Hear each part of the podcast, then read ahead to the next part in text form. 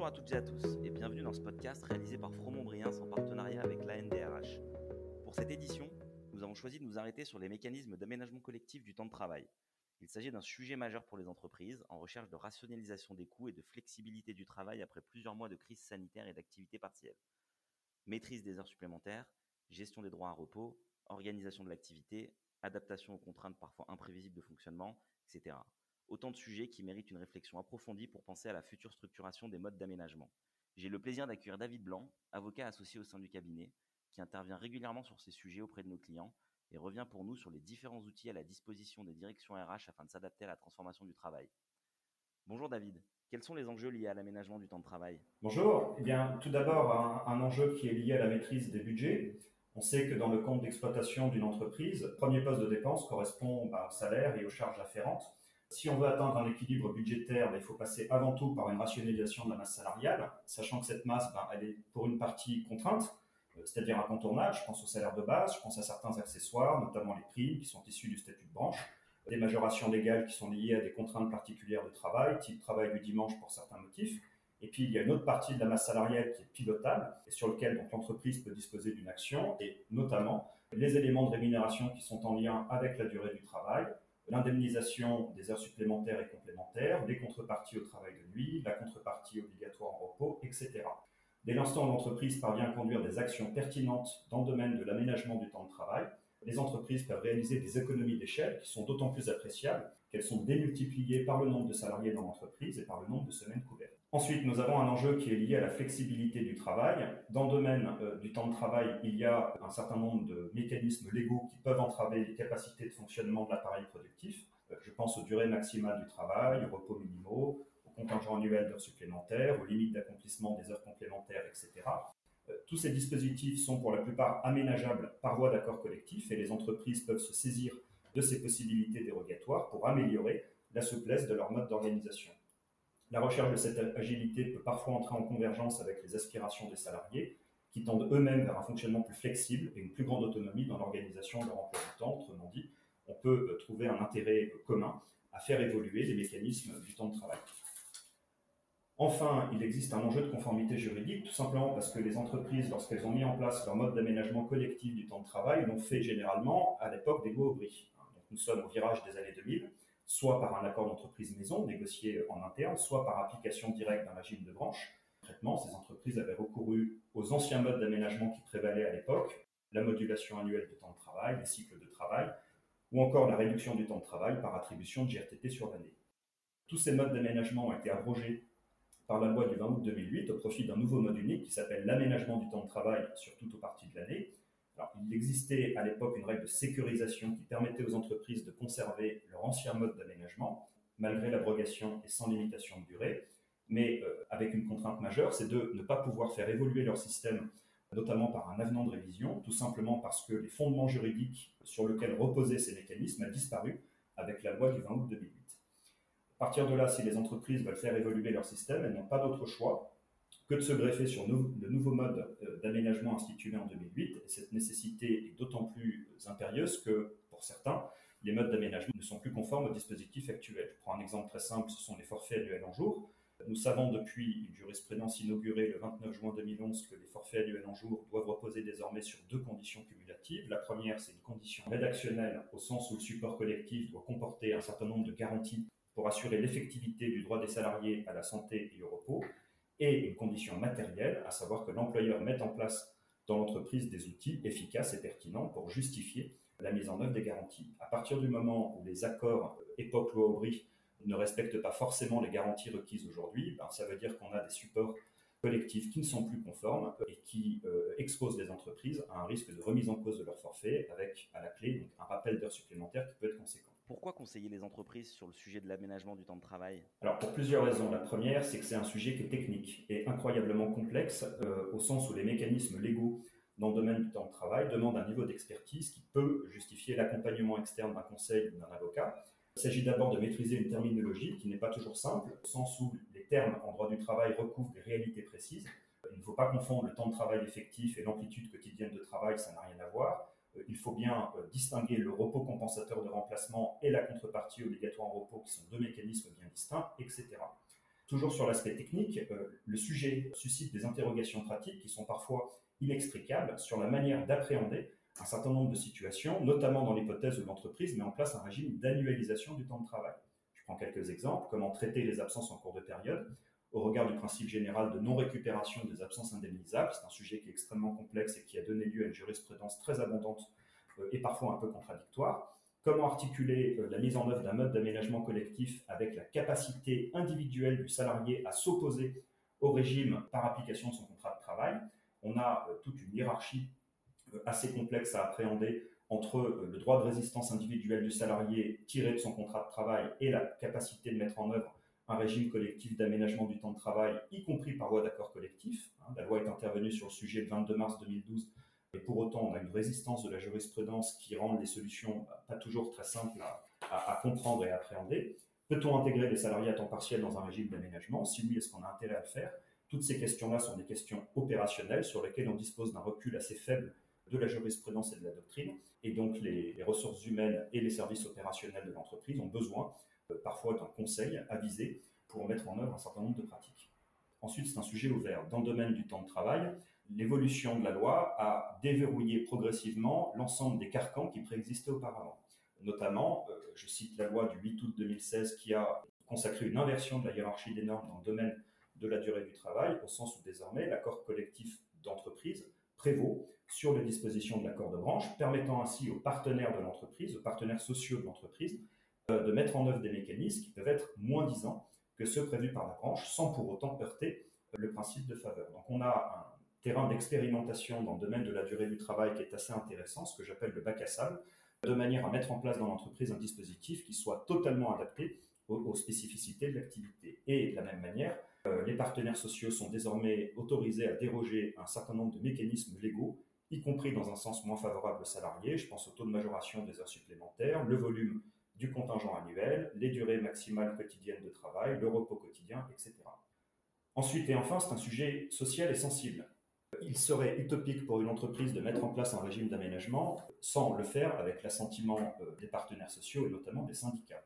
La plupart des modes d'aménagement qui sont aujourd'hui prévus par la loi euh, peuvent être mis en place et doivent être mis en place par le biais d'une négociation avec les partenaires sociaux, c'est-à-dire les syndicats représentatifs lorsqu'il y en a, ou avec euh, des modes dérogatoires dans les entreprises dépourvues de délégués syndicaux, je pense au CSE, ou éventuellement un salarié mandaté par un syndicat. La construction du régime doit donc reposer sur un accord donnant-donnant, et donc sur une réflexion globale qui permette d'articuler au mieux les intérêts des salariés et les intérêts de l'entreprise. Et euh, il se trouve que l'aménagement du temps de travail, toujours sur cet aspect bac à sable, offre des opportunités qui sont assez intéressantes pour offrir, dans le cadre d'un accord équilibré, des concessions en faveur de chaque partie. Je prends des exemples très simples. Par exemple, euh, il sera bien perçu par les syndicats lorsque, dans votre projet d'accord, vous offrez aux salariés, pour l'indemnisation de leurs heures sup, le choix entre euh, de l'argent, c'est-à-dire la majoration salariale, ou du repos, c'est-à-dire le repos compensateur de remplacement. Les jeunes qui ont beaucoup de crédits vont préférer de l'argent, euh, les moins jeunes qui ont besoin de se reposer prendront plutôt du temps de repos. C'est une faculté voilà, qui peut être valorisée à travers un accord. Deux, instituer un compte épargne-temps.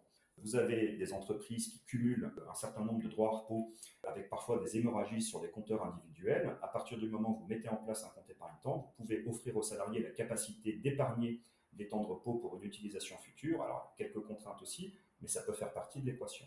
Autre exemple, le télétravail. Nous savons désormais que dans les entretiens de recrutement, les salariés demandent avant tout si des jours seront télétravaillés dans la future entreprise. Euh, ça peut faire partie évidemment des sujets euh, qui vont intéresser les gens. Dernier exemple, la capacité donnée aux salariés de travailler selon des plages horaires fixes et variables pour leur permettre donc de mieux articuler donc leur vie professionnelle et leur vie familiale. Et enfin, euh, la négociation collective offre également l'occasion de fixer des règles précises qui n'existent pas toujours sur des thèmes qui sont très sensibles. Je pense à la gestion des pauses. Est-ce que les pauses sont rémunérées ou pas? Est-ce qu'elles sont assimilées ou pas à du temps de travail effectif? Si oui, pour l'ensemble des conséquences qui s'en évincent. Je pense aux astreintes et notamment leur articulation avec le sujet délicat des forfaits jours, les temps d'habillage, des habillages qui peuvent être des sujets centraux euh, dans certaines entreprises ou pour certaines activités, etc. Mais alors, quels sont les principaux outils à la disposition des entreprises dans ce cadre? Alors, si l'on s'en tient au, mode d'aménagement collectif, euh, les entreprises ont généralement trois options sur la table. La première, c'est d'appliquer directement le régime prévu par la branche, ce qui est tout à fait possible, à la condition quand même que ce régime de branche soit autosuffisant et qu'il n'ait pas besoin d'être décliné par un accord d'entreprise. L'option 2, c'est recourir cette fois par voie de décision unilatérale au régime supplétif prévu par la loi qui consiste à aménager le temps de travail, mais sur une période qui est limitée à 4 semaines ou 9 semaines pour les entreprises de moins de 50 salariés. C'est une solution qui peut être envisageable, notamment en l'absence de, représentation syndicale, mais avec quand même quelques contraintes euh, imposées donc à, à l'employeur. Et enfin, l'option 3, qui est de loin la préférable, c'est de construire un régime maison par la conclusion d'un accord d'entreprise. La liberté d'aménagement sur cette option 3 est quasi totale, puisque euh, la loi du 20 août 2008, lorsqu'elle a réformé les modes d'aménagement collectif, a supprimé la plupart des mentions obligatoires qui préexistaient par le passé. Pas besoin de justifier de variation d'activité, pas besoin de définir un calendrier indicatif de la variation des horaires de travail sur l'année. Les seules mentions obligatoires se réduisent à peau de chagrin, à savoir la période de référence, les conditions de changement d'horaire et le traitement des absences, arrivées et départs en cours de période. Pour le reste, les partenaires sociaux sont libres de concevoir le régime de leur choix. Choix de la période de référence, ça peut être le mois, le trimestre, le quadrimestre, le semestre, l'année, ça peut même aller jusqu'à trois ans si un accord de branche le permet. Application ou non d'une limite hebdomadaire pour le déclenchement des heures supplémentaires en cours de période. La faculté, en cas de changement d'horaire, de fixer un délai de prévenance qui est inférieur au délai légal de 7 jours, condition qu'il soit raisonnable, etc. On peut même aussi, euh, le cas échéant, intégrer les temps partiels dans un régime d'annualisation, ce qui n'était pas possible avant puisque les entreprises devaient recourir à l'accord spécifique du temps partiel annualisé. L'intérêt de le faire, c'est de pouvoir adapter finalement l'ensemble des contraintes légales en matière de temps partiel pour les apprécier non plus sur la semaine ou sur le mois, mais les apprécier sur l'année. Je prends un exemple très simple, la durée minimale du travail à temps partiel, qui est aujourd'hui fixée à 24 heures par la loi, permettrait, en cas de recours à l'annualisation pour les temps partiels, de faire travailler un salarié en deçà de 24 heures sur une semaine isolée, à la condition que son temps de travail sur l'année reste supérieur à l'équivalent des 24 heures sur l'année. Concrètement, comment aborder ces sujets dans l'entreprise? Alors, l'aménagement du temps de travail, c'est un thème à la croisée des chemins. Il serait euh, totalement euh, irréaliste de penser qu'un avocat euh, pourrait tout seul dans son coin concevoir son propre régime, parce que la réflexion sur ce sujet va mobiliser une multitude d'acteurs au sein de l'entreprise. Un, les ressources humaines, pour aborder évidemment les sujets juridiques qui sont en lien avec le système pressenti. Deux, la direction de l'exploitation. L'idée, c'est d'appréhender les sujets opérationnels et de s'assurer que l'aménagement qui va être conçu corresponde évidemment aux contraintes d'organisation de l'activité. Trois, la paye, parce que le régime d'aménagement collectif du temps de travail va produire des impacts inévitables sur le calcul des rémunérations. Il va donc y avoir un certain nombre de sujets à anticiper, et notamment sur la question des outils de décompte si on passe sur un régime d'annualisation du temps de travail, il va falloir se doter d'un outil efficace et pertinent pour décompter euh, le temps de travail des salariés et assurer par la suite les déclarations sociales. 4. La direction administrative et financière, puisqu'il va y avoir des conséquences budgétaires au niveau du système d'aménagement qu'il va falloir anticiper et provisionner. 5. La direction des relations sociales, lorsque l'entreprise en est pourvue, puisque évidemment, euh, dès lors que le régime va être mis en place par voie d'accord collectif, il va falloir que l'on cale un discours à l'adresse des partenaires sociaux pour qu'on puisse, entre guillemets, vendre le système proposé. Et enfin, euh, la direction générale, puisque son arbitrage va être nécessaire pour trancher en faveur de tel ou tel mode d'aménagement. De son côté, l'avocat a une mission d'accompagnement qui suppose de connaître en profondeur la manière dont l'entreprise organise son activité. Il va falloir que l'avocat se déplace, qu'il euh, prenne connaissance de l'organisation, qu'il puisse se mettre en situation pour appréhender voilà, les contraintes de l'entreprise et, et, faire en sorte de proposer un système d'aménagement qui soit adapté à la réalité de l'activité. À ce titre, l'avocat, dans sa mission d'accompagnement, doit euh, s'imprégner de l'historique des pratiques de l'entreprise sur une période suffisamment significative. Il s'agira d'interroger l'entreprise sur son niveau de consommation des heures supplémentaires pour se donner une idée des volumes consommés, des modes d'indemnisation des heures supplémentaires, repos ou argent, s'imprégner éventuellement des questions qui ont pu être posées par les délégués du personnel euh, ou aujourd'hui par le CSE sur le sujet de la durée du travail pour essayer d'appréhender les attentes et les priorités des salariés dans ce domaine faire l'inventaire des, usages et des engagements unilatéraux qui sont parfois nombreux en matière de temps de travail, ne serait-ce que pour savoir s'il y aura des usages ou engagements à dénoncer dans le cadre de la future négociation.